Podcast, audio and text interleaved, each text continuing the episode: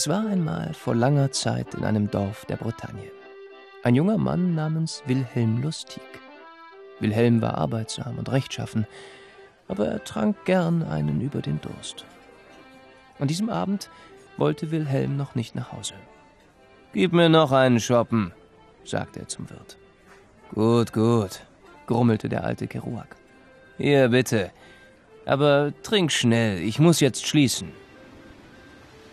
Als die klare Luft in seine Lunge eindrang und der feine Nieselregen sein Gesicht benetzte, fühlte sich Wilhelm Lustig auf einmal wieder frisch und munter. Er machte sich auf den Weg nach Kerguen, dem Bauernhaus seiner Eltern, Großeltern und Urgroßeltern.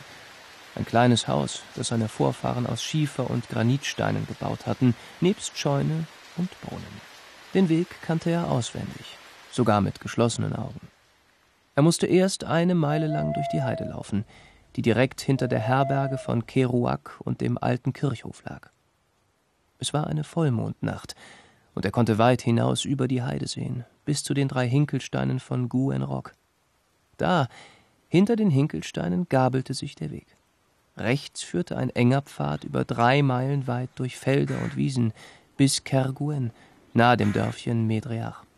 Links führte ein anderer, etwas breiterer Pfad durch den Wald von Kosgorf, direkt zum Hof Kerguen. Der Weg war zweimal kürzer, aber diesen sollte man nachts lieber nicht nehmen, schenkte man den Geschichten der Alten Glauben. Wehe, wehe, denkt an den Onku, nehmt euch vor dem Onku in Acht, wisperten die, und Angst flackerte in ihren Augen. Albernheiten, sagte Wilhelm dann lachend. An den drei Hinkelsteinen von Guenrock angekommen, lenkte er seine Schritte ohne zu zögern auf den linken Pfad. Auf beiden Seiten des Weges standen knorrige Eichen, Buchen und Ulmen so dicht, dass das Mondlicht nur diffus das Unterholz erhellte. Zurück, zurück! Wilhelm stockte der Atem. Aber es war nur das Kreischen eines Uhus, hoch oben auf dem Ast eines großen toten Baumes. Huhü, huhü. Noch lauter singend ging Wilhelm weiter seines Weges. Plötzlich vernahm Wilhelm das Geräusch eines schnellen Karrens und dann das Wiehern eines Pferdes. Er konnte gerade noch geschwind zur Seite springen. Ho, ho, ho! Ein Gespann von vier mageren Pferden, schwarz wie die Nacht, hielt schnaufend in seiner Höhe an.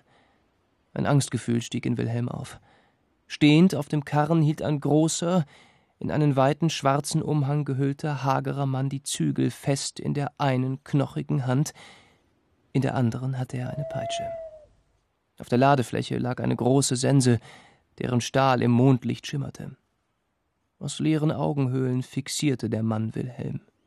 Der Encoup, so wie die Alten ihn in ihren Schauergeschichten beschrieben. Hey, Encoup, was machen Sie denn hier? Fragte Wilhelm mit einer, so hoffte er, furchtlosen und festen Stimme. Ich muss Wilhelm Lustig abholen, antwortete der Encoup mit einer fernen Grabesstimme. Hast du ihn gesehen? Wilhelm lachte. Ein Lachen, das höhnisch klingen und nichts von seiner Furcht verraten sollte. Der Encoup ließ seine Peitsche knallen. Hue, hue! Und der Karren fuhr los mit einem höllischen Lärm. Wilhelm ging seinen Weg fort, alte Melodien summend, um sich Mut zu machen. Unweit von der alten Waschstelle glaubte er, die Schläge der Waschbläuel zu hören. Er blieb kurz stehen und spähte durch das Gehölz. Waren das die Wäscherinnen der Nacht? Oder nur weiße Nebelschwaden?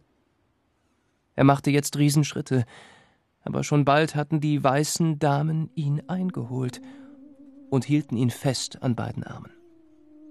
Hilf uns, hilf uns, wisperten diese sonderbaren Wäschefrauen. Helfen, helfen, wobei? stammelte Wilhelm. Beim Waschen, Trocknen und Nähen dieses Leichentuchs. Wer ist denn gestorben? Wilhelm Lustig. Die Wäscherinnen reichten ihm ein Ende des Leinenstoffes, um es auszubringen. Wilhelms Blut gefror in seinen Adern. Er wusste, dass die Wäscherinnen der Nacht denjenigen ihre Wäsche ausbringen ließen, den der Encoup abholen musste. Was sagten noch die Alten? Um dem Encoup und seinem Todeskarren zu entwischen, musste man die Wäsche in die gleiche Richtung drehen. Oder war es doch in die entgegengesetzte Richtung? Als er noch verzweifelt versuchte, sich zu erinnern, was zu tun wäre, um am Leben zu bleiben, fühlte Wilhelm, wie zwei große, starke Pranken ihn an den Schultern packten und kräftig schüttelten. Er hörte von weitem Glockenschläge. Jetzt hat meine letzte Stunde geschlagen. Ich bin tot, schrie Wilhelm auf. Nein, du dummer Kerl, du bist nicht tot. Du bist nur eine Schnapsleiche. Komm, wach endlich auf und geh nach Hause. Ich muss schließen. Ein Albtraum. Alles war nur ein Albtraum gewesen. Nie war Wilhelm so froh und glücklich, in das alte, faltige, müde und gütige Gesicht von Jan Kerouac zu blicken. Und er schwor sich in dieser Nacht, nie mehr so viel zu trinken.